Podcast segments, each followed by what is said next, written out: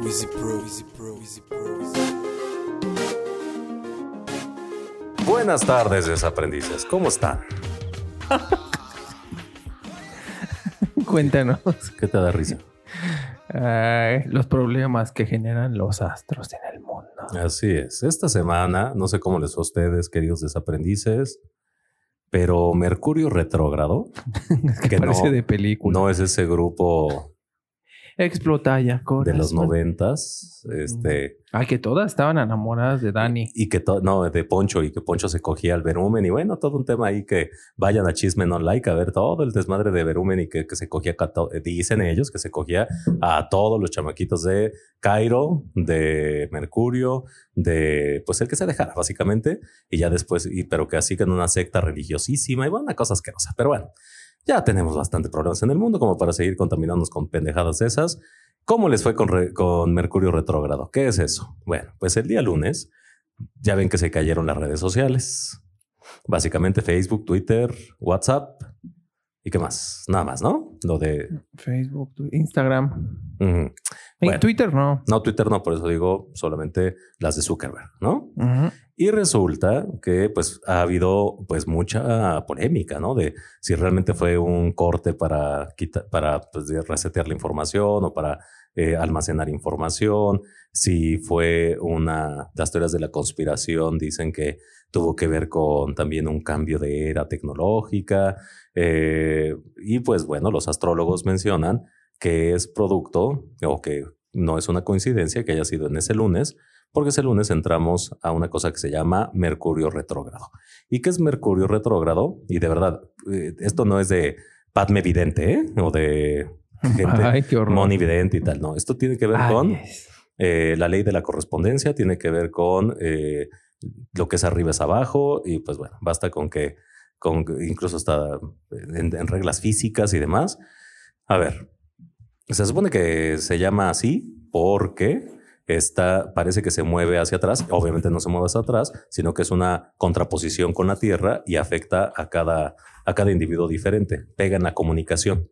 Mercurio es el planeta de la comunicación y entonces pega directamente en todo lo que tiene que comunicación. Entonces esta semana todo se tornó difícil, todo lo que puede salir mal sale mal. O sea, a mí me pasó hasta ir a un restaurante así, todo lo que podía salir mal de que se acabó la pila del- de la madre para tener la tarjeta, a mí se me acabó la pila del celular, tenía que desbloquear la tarjeta, luego ya que pudimos pagar, el, la madre esa se quedó sin papel, este, en el banco no pude sacar dinero porque la banda magnética se arruinó, nunca me contestaron en el call center, o sea, toda la semana han sido, fue una lucha contra corriente y ya gracias a Dios es viernes. Así que ya relajaos, que ya lo peor pasó de Mercurio retrógrado y vendrán cosas peores, pero ahorita ya es viernes, a relajar la raja y aparte estamos estrenando nueva etapa, mi querido Lalo. Pero a ti cómo te fue antes de entrar a la nueva etapa? pues raro. O sea, a mí no, no todo me salió mal, pero sí venía yo de una semana muy bonita, un viernes muy utópico, donde todo se alineó y sorpresas, regalos y de repente, este, pues sí, problemas en la comunicación. Sí, la semana pasada fue mágica, fue muy bonita. Pero esta semana fue de, no mames, de verdad, de, de mucho reto. Pero bueno, ya no hablemos de los retos, ahora hablemos de que este viernes lo hagamos amable y lo hagamos este, dicharachero. Eh, tengo, tengo también un análisis muy interesante de el juego del calamar, que por ahí Uh. nos lo habían, nadie nos lo había recomendado. Ya es cultura general. Pero es cultura general porque todo el mundo estaba eh, poniendo, bueno, hay todos los memes de las últimas semanas, al menos de las dos últimas, han sido referentes al juego del calamar, ¿no? ¿Qué es el juego del calamar, Lalo? Porque Ese es alguien- distinto, ¿eh? No es el que juega Eric del juego del camarón. Este pobre es, este este es Pobre del diablo, calamar. Es más fácil que juegues tú eso, cochina. A ver, cuéntanos, ¿qué es para si algún despistado todavía no sabe qué verga es eso? Bueno, el juego de calamar es una serie de una sola temporada de Corea. Que ya dijeron que no va a haber segunda, así que no mamen. Ajá. Y básicamente el director escribió la historia inspirándose en juegos y en otras cosas, pero pues no pudo o no tuvo presupuesto para hacerla y ocho años después llega a Netflix, ve la historia, le encanta y la hace y hoy es la serie más vista en toda la, La historia historia, de Netflix. de Netflix. Ahora bien, ya saben que la gente pues no se queda con que, oye, pues ya está chistosa, vamos a verla y tal. Hay mucha controversia del por qué se volvió una serie tan exitosa y que está en boca de todos o en cabeza de todos o que todo el mundo la quiere ver. Y se dice que básicamente es porque tiene muchos mensajes ocultos, desde satanismo hasta una crítica social al respecto de lo que es la cúpula del poder a las más altas escalas y que para nada es lejano en lo que ocurre en esta serie. Por ejemplo, ¿te acuerdas de el fulanito este que se dedicaba a hacer, eh, pues un poquito como pedos, como de esclavas sexuales? Remstein. Ah, del, ajá, de lo de Nerio. No, pendejo. El... Deja de leer tu mamada de la Ah, cafetera. Tú ves tus videos. A ¿qué ver, ¿dónde estás viendo? Ah, ah, qué chingona. O sea, tú hoy no, no tienes tu video. Yo estoy viendo un dibujo y me acusas, pinche chismoso. Juego del calamar en realidad es una proyección de lo que realmente pasa, como por ejemplo, eh, este fulano, ¿cómo se llama? El traficante sexual muy famoso de Hollywood, Lalo. Jeffrey Epstein. Bueno, ese güey que también hay un documental, una docuserie en Netflix, que es un cabrón que hacía fiestas en una isla privada y que llevaba mujeres, se llama Sobrevivía a Epstein, una cosa así, y eh, que hacían cosas impensables, ¿no? Y entonces todas estas sociedades secretas que hacen juegos y tal, tal, tal, pues ahí tiene todo, todo un, un tema que en realidad es una representación de estos juegos que sí se llevan a cabo, no solamente a nivel sexual, sino de vidas y tal, eh, por parte de pues, estos grupos eh, de gente muy poderosa. No, y aparte, por ejemplo, ya hay gente más alucinada que está diciendo que si no te diste cuenta de los detalles de la serie, por ejemplo, Círculo es eh, los más bajos, o sea, todo tiene que ver con la geometría, eh, digamos que de los masones. El triángulo, de hecho, en el capítulo en el que están en la en el capítulo en el que están ya en la cena final, eh, es un triángulo y el piso es, un, es como de ajedrez, es blanco y negro, que es un símbolo masón, ¿no? Y eso sí es clarísimo. Pero aparte, te dicen que dentro de la geometría divina, el círculo es el, digamos que la figura geométrica más baja en cuanto a la perfección. El segundo es el eh, triángulo y el tercero es el cuadrado. Y por eso hacen también una equiparación de cómo las máscaras, todas las máscaras que aparecen, tienen eh, estos símbolos geométricos. Y bueno, ahí hay mucha basura en Internet que pueden revisar. El tema es que sí llama la atención, pues de qué se trata esta, eh, esta serie, todo lo que pueda haber oculto y ya está, ¿no? Pero bueno, pues ahí este, díganos, escríbanos qué les pareció y pues entretenida es. A mí la verdad me parece que está overrated mucho, pero sí es entretenida, ¿no? Ay, sí. A mí la verdad sí me gustó bastante. Y me parece súper, súper chingón. Aparte de los juegos, los retos. Me divertí muchísimo. Hace mucho que no, no nos desvelamos viendo una serie. ¿Y la viste de jalón? Sí, en dos Yo- días ya la No, terminé. yo no pude, yo me eché como una semana. Pues listo, ahí está. eh, una recomendación por si alguien no la ha visto y pues hay que tener ojo crítico. Pero bueno, les decíamos al inicio que vamos a estrenar una nueva etapa en Intersección que va de qué lado. de, ay, de un tráiler. Viene plagada de nuevas temáticas, nuevas dinámicas y va a contemplar la diversidad y la inclusión. Y para todos los que se preguntan qué es la diversidad y la inclusión y si nos estamos subiendo al tren del mame por lo de compañera y demás y demás, tienen toda la razón. Pero en realidad, eh, desde nuestra óptica o desde la, la óptica no solo corporativa, sino también personal, creemos que es algo que se le proyecta y se le maneja desde una capa muy superficial, ¿no? ¿Por qué? Porque cuando tú piensas en diversidad, típicamente, Lalo, tus clientes cuando llegan te dicen, es que queremos algo de diversidad, como que ¿qué tienen en la cabeza? Vamos a contratar gays. O discapacitados, ¿no? Y no es eso. O sea, al final, y, y aquí vamos a partir de lo básico. ¿Cuál es la diferencia entre diversidad e inclusión? Bueno, la diversidad contempla todos los grupos, no solo minoritarios, que existen y conviven en una sociedad. Es decir, no entiendo por qué dicen que van a hacer diversidad. La diversidad existe. Lo único que tiene que hacer uno es reconocerlos. Dos, incluirlos. Es, es decir, que cualquier grupo, ya sea mayoritario o minoritario, sin preferencia alguna, pueda desempeñarse dentro de un espacio de trabajo o un espacio social o eh, al ámbito que ustedes lo decidan. ¿Y la inclusión?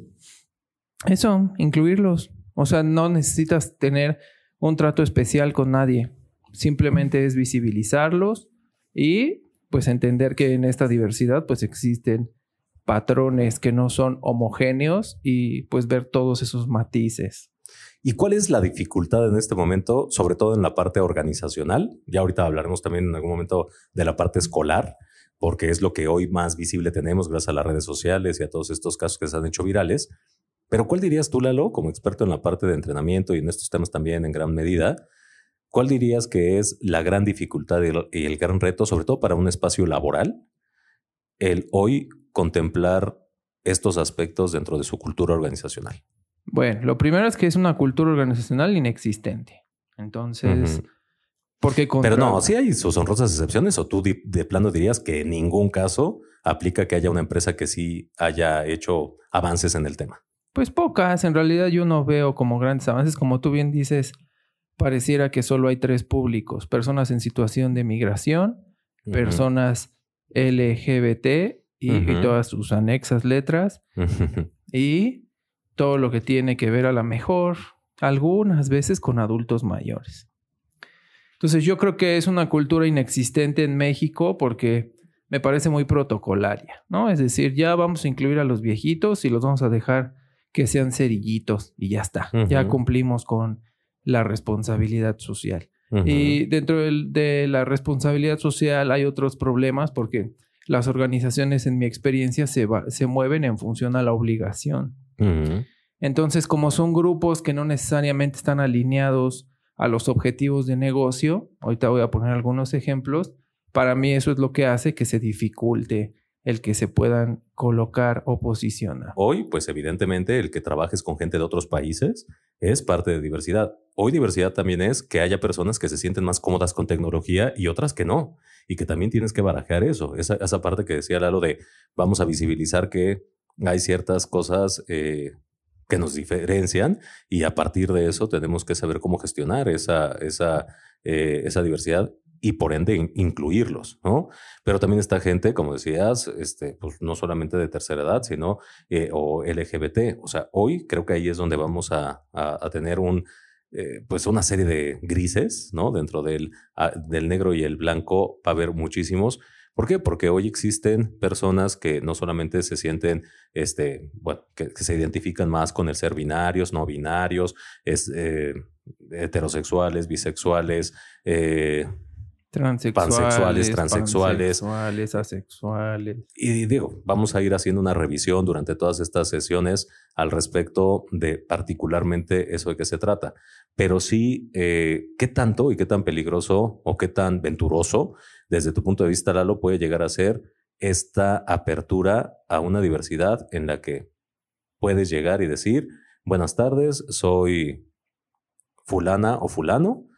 Eh, y que a lo mejor a la mitad de la junta digas, no, no, este, no me digas, este, fulano, llámame Samantha, ¿no? O llámame, este, planta, ¿no? Porque de hecho todo esto, este tema y esta idea surgió porque eh, nos llegó a nuestra redacción una, eh, un meme, bueno, es un meme, una noticia de una mujer transgénero que luego de transicionar de hombre a mujer, se dio cuenta que no se identificaba tampoco con el género femenino y decidió migrar a volverse caballo. Es decir, se identificaba más con un equino.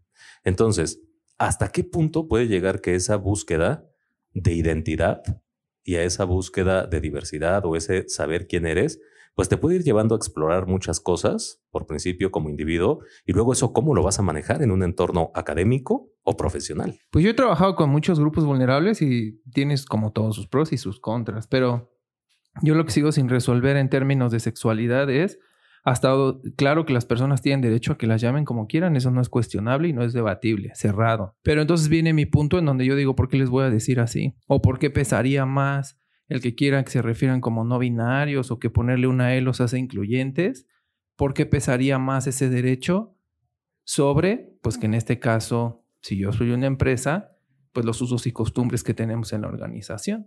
Porque hasta donde sé, y, no justifico lo de la RAE, porque no se requiere que una institución valide nada, el lenguaje lo define las personas y los usos y costumbres se generan a partir de la normalidad y la normalidad solo son promedios. Aquí la cuestión es que si yo como empresa quiero ser conservador, quiero adorar a la Virgen y quiero hablar de géneros binarios, pues no contraviene a la ley ni contraviene tus derechos. Entonces yo creo que sería importante que antes existiera un adecuado perfilamiento en donde las personas pudieran trabajar en una organización que tenga esa cultura organizacional, que para mí no es más valiosa o menos valiosa, simplemente, pues así como hay empresas donde puedes ir eh, de jeans. De tenis. De tenis.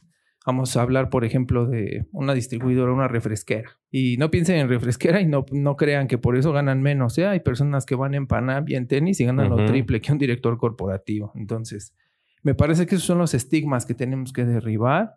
Y trabajando con grupos minoritarios o hablando de inclusión y diversidad. No sé si necesariamente o respondiendo a tu pregunta, yo voy a hablar desde mi experiencia y al menos aquí les vamos a decir la verdad de las cosas, ¿no? Porque políticamente te diría, eh, los grupos vulnerables como los adultos mayores son una joya porque en ellos está la experiencia. Entonces, desde mi óptica, no necesariamente el que tengas gente con experiencia te aporta valor al negocio.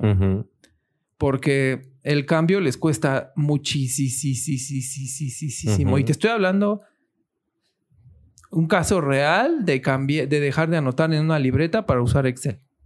Ese cambio. Sí, sí, sí, sí, sí. O sea, vendedores que no saben usar Excel al día de hoy, ¿no? Claro, entonces le llevó meses. Otro cambio es el ritmo. Otro es eh, por ejemplo... Una de las necesidades, ¿no? También el balance, por ejemplo, ya tienen hijos y entonces ya no pueden tomar ciertos viajes. Claro. La otra que me pasaba es que le decía qué hacer y tenía que anotarlo y aún anotándolo lo hacía mal. Entonces yo ya sabía que aunque se lo pidiera, pues para mí iba a representar más problema porque pues de todas formas ahora iba a tener que poner a alguien a que administrara lo que él estaba haciendo. ahora, por otro lado, también hay aspectos muy positivos. Uno, y eso sí lo tengo que reconocer, yo sigo trabajando con adultos mayores. Cuando ya dominan algo, no tienes que hacer Nada. Nada. Porque su, sentido de responsabilidad es muchísimo mayor que el promedio. No, no, no. Están en nivel Dios. Sí, son tú ya no te tienes que meter. Ellos hagan lo que hagan, lo van a hacer sí o sí. La otra es que si tú les pides lo que es el nivel también de compromiso, y de verdad que no tiene que ver con, ay, es que si los corren, ¿qué van a hacer? No, hay gente muy capaz y que se ha dedicado a hacer freelance y lo que sea, pero pues hoy deciden hacer esto con su vida. Entonces el nivel de compromiso y me parece que ahí sí puedes tener pequeños destellos de la experiencia, si es la actividad que siempre ha desempeñado, porque al menos en mi caso, pues me permiten, uno, algo que yo no tengo, la paciencia, ¿no? Entonces yo me los imagino como Yepeto tallando a Pinocho con un cincelito y entonces eh, pues eso me ha ayudado a a lo mejor no tomar decisiones tan precipitadas y a lo mejor poder ver escenarios que no podría tener. Y así hay diferentes grupos, por ejemplo, me ha tocado con diferentes tipos de, de discapacidades, hay discapacidad mental, discapacidad motriz, entonces también he trabajado con esos grupos. Y ahí el único, pues no, no, no sé si sería un área de oportunidad o cómo llamarla, es que a veces sucede que creen que debes de tener un trato preferencial. Entonces, también como patrón es importante que sepas cuáles son tus obligaciones, cómo dirigirte a ellos, no con miedo, pero tampoco soberbio. Y pues si estamos eh, fomentando un ambiente de equidad, no de igualdad, pues entonces vas a tener métricas y vamos a tener compromisos que se tienen que cumplir. Pero toda vez que ya brincaste esa barrera, también ya no vas a tener ningún problema. Y con personas migrantes también he tenido personas migrantes. Y bien, ahí... fíjate, Lalo, ahorita que, que, estabas mencionando eso, me quedé estacionado en que decías que has tenido la oportunidad de trabajar con poblaciones vulnerables. Creo que nuestro presente y de aquí para, para adelante, todas, una de dos, o, o se eliminan el concepto de poblaciones vulnerables porque todos vamos a ser parte de una población vulnerable. Pues no ahora, porque no, eres minoritario. Es que quién sabe. ¿Por qué? Porque si ya todo el mundo quiere ser no binario, un heterosexual va a ser una minoría. Bueno, eh, sí, a lo mejor. Yo he estado en lugares de trabajo donde somos más eh, hombres no heterosexuales que heterosexuales. Sí, o sea, se van a redefinir esos, esos perfiles y yo creo que un gran, gran foco que deberíamos de poner como país son los estudiantes, de verdad. Es bien triste ver cómo, cómo Aspiracionalmente creen que van a lograr mil cosas. eh, No, y salen con una sobreexpectativa. Y justamente, Lalo, ese quiero que sea, y te propongo que, que abordemos. De hecho, yo tengo un estudio reciente de mi cabeza, y ese sí, oh, a partir de ahora, señores, aquí los estudios son de nuestra cabeza. Ok. Porque si bien a partir de esta nueva etapa vamos a estar trabajando muy de la mano con eh, Manpower, con Right Management, con todas las soluciones que, pues, eh, digamos que de alguna manera eh, de las cuales, pues, formamos parte laboralmente, tanto Lalo como un servidor, en realidad esto seguirá siendo nuestro podcast en términos de hablar con la razón de lo que nosotros vamos viendo, ¿no? Y entonces, ¿qué estamos viendo? El, el génesis justamente es esto que comenta Lalo. ¿Cuál es tu alma mater? ¿Cómo sales preparado de las escuelas? ¿Qué tanto hay o no diversidad en ese sentido? Y aquí, sin más que un estudio de la cabeza, sí quiero transmitir, y eso lo, lo trabajaremos en, la, en, la, en el próximo capítulo, cuál es la percepción del mercado laboral de los egresados de cada universidad. Muy buenísimo. Porque hay una percepción muy particular, ya ese tema de ver los anuncios que se veían hace di- 15 años de eh, abstenerse alumnos de escuelas públicas, eso afortunadamente ya no lo vemos, pero no quiere decir que no haya una discriminación para ciertas escuelas. Y te asombraría, Lalo, saber que hoy ni la UNAM, ni el IPN, ni la UAM son las menos atractivas para los empleadores, ¿eh? ni tampoco las más. En todos los casos, depende mucho de la empresa y la industria, que hablaremos la próxima, eh, el próximo capítulo, pero te asombraría saber que un tecnológico de Monterrey, una Ibero y una Anáhuac no son de las mejores ranqueadas en cuanto a los, digamos que, pre- eh, predisposición de contratación Claro. por cómo vienen formados y por la sobreexpectativa de la que hablabas. Entonces, si tú... Sí, nunca había escuchado que dijeran no me traigan a nadie del TEC. Yo sí. Bueno, yo a mí nunca me había pasado así, no me traigan a, pero literal así fue, no me traigan a nadie del TEC. Ya te lo dijeron, ¿no? Sí. A mí me lo dijeron muchísimas veces. No quiero a alguien del TEC y sobre todo porque se entendió muy mal, sobre todo en carreras administrativas, porque era de quiero llegar a ser el director, ¿no? Ajá. Y entonces era de güey, aterriza. A mí me tocó, gracias a Manpower, a dar muchas ca- pláticas de como vocero y ayudarles a hacer currículum a chavos de, de escuelas de todo tipo, desde la UVM, Unitec, del Valle, di clases en Unitec, etcétera. Y la verdad es que eh, de todos los que más complicados eran para recibir, digamos que el tema de, ya no sé si era soberbia, si era exceso de seguridad, exceso de confianza, eh, el hecho de saber que si estoy pagando una colegiatura alta me va a garantizar algo allá afuera que hoy cada vez es menos. Hoy lo que decías, el tema de experiencia eh, juega, pero también el tema de tu actitud juega, pero también hay muchos más factores.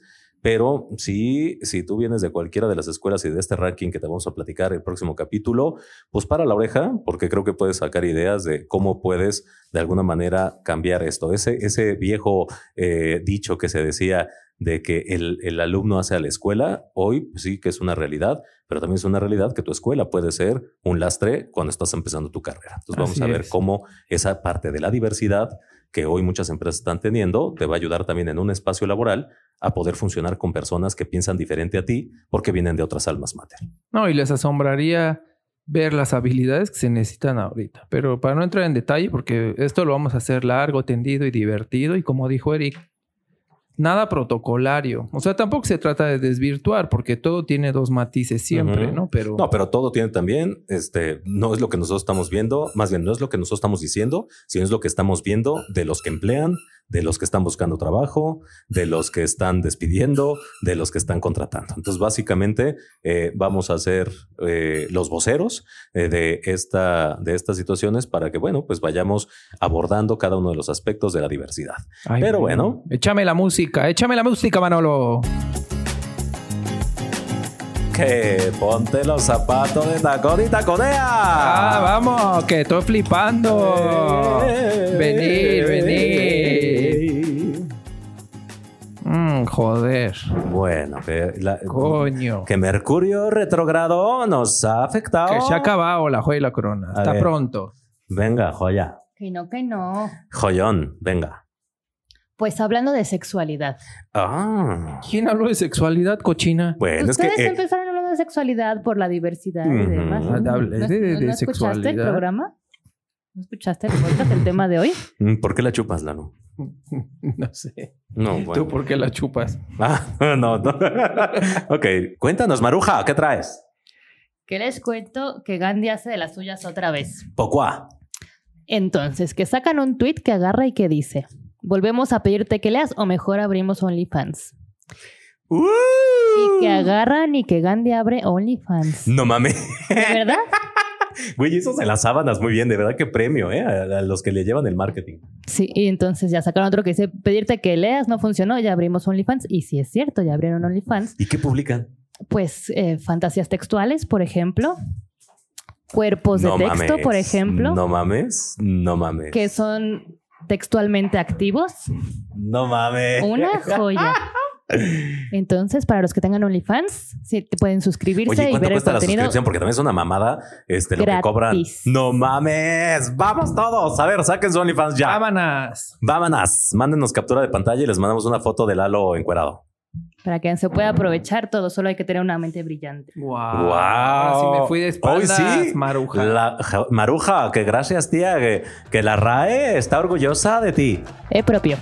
¡Wow! Oye, no mames. y yo le ole. Neta, neta, neta, neta, el mundo es de los creativos. No, y además, fíjate ahorita lo que estaba Verga, pensando. Qué fuerte, qué, qué chingón. Es, para empezar, yo creo que Puso de buenas. si hay una compañía en el mundo que se ha distinguido por su marketing, ahorita ya no tanto. Siempre fue Coca-Cola. Y No, ya, ya, ya, tuvieron ya. su declive.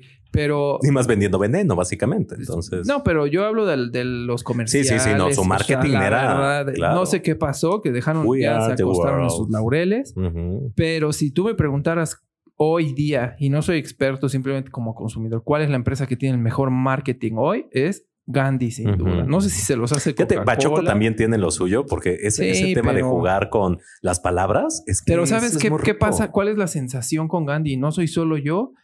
Que a pesar de que venden libros, o sea, solo quiero que dimensionemos que hoy en un mundo digital, ellos venden libros físicos en un país que no Que no lee. Sí, no mames, no mames. no mames, Entonces no mames. imagínate generar Sí, la sensación. Sí, en sí, donde sí. tú vas al Starbucks de los no libros, mames, No mames, está cabrón. que sabes que es un lugar chingón, que te van a tratar poca madre, que tiene una, una, un mensaje fresco, que te regala unos separadores increíbles. Por ejemplo, eh, compré una vez un libro de Stephen Sí, te hacen King. una experiencia sin hacer tanta mamada. Claro, y me dieron un separador que decía, sácame de aquí con como sangre. O sea, esas pequeñas cosas y que de verdad si te pones a pensar en términos de costo, Y es solo con creatividad, porque no, no cuestan como te regalo un libro, como te Sí, regalo sí, un café sí, a tus te 10 regalo estrellas. un termo de, ba- ¿No? de, Nada, de sirena, nada. plástico, nada, nada. O sea, es algo que es papel, aparte reciclable, amiga- amigable 100% con el ambiente, güey. Solo con la creatividad. O sea, mi respeto. Exacto. Hay que buscar qué agencia es la que. Maruja, si nos escuchas todavía, tía. Eh, este, si que no busca- te hacen el avión, eh, que nos gustaría saber qué agencia. Oye, que, que esa agencia, porque si es la que misma que le lleva a Bachoco y es la misma que le lleva Palacio Hierro, pues vaya que tenemos una Ay, tendencia. ¿qué tiene Palacio? Palacio no, No, Palacio, tiene marketing Pa- Palacio, no, sí. Por ejemplo, Palacio cuando empezaba decía, también tenía frases así de eh, "M- Mayo tiene solo un día, el mío. Y o sea, tenía muchas frases y era también como que jugaba mucho con, con el tema del Palacio de Hierro, como el estatus que te daba el Palacio de Hierro. Y eh, pues ya de repente decayó, ¿no? Pero eh, Bueno, pero Gandhi aparte se ha Gandhi Se ha mantenido, mantenido, que eso es lo, lo increíble, lo increíble. Así que gracias a Maruja de La Joya de la Corona, pues bienvenidos a esta nueva etapa de diversidad. Vamos a empezar con la parte educativa, pero después nos vamos a la sexual, como decía nuestra Pues queridísima. va a haber aquí de todo, de chile, de, de mole, todo, de de chile, mole, pozole, todo lo que pueda entenderse en diversidad, que es a gusto los colores. Pues aquí le vamos a dar una repasada. Así que no se pierdan el próximo capítulo y no se pierdan que vamos a empezar a volver eh, en algún momento a estar activos en redes sociales, que son Arroba podcast intersección. Ya en algún momento pautaremos. Hagan ustedes una cadena de oración, quién sabe cuándo, pero una ya cadena de favores, culeros, y recomiéndenos. Y también les vamos a compartir, eh, digo, vamos a estar subiendo ciertos temas que en los que tengamos expertise en tema, eh, en algunos de los capítulos que vamos a ir hablando, como los rankings y demás, eh, en nuestra página que es www.podcastinter. Punto. Ok, que es www.podcastintersección.com Aplausos a la diversidad. a la diversity. Así que nos vemos en ocho días. No se pierdan y si sienten que otra vez la comunicación falla, relájense, tómense un tecito y no hablen con nadie. Chao. Adiós.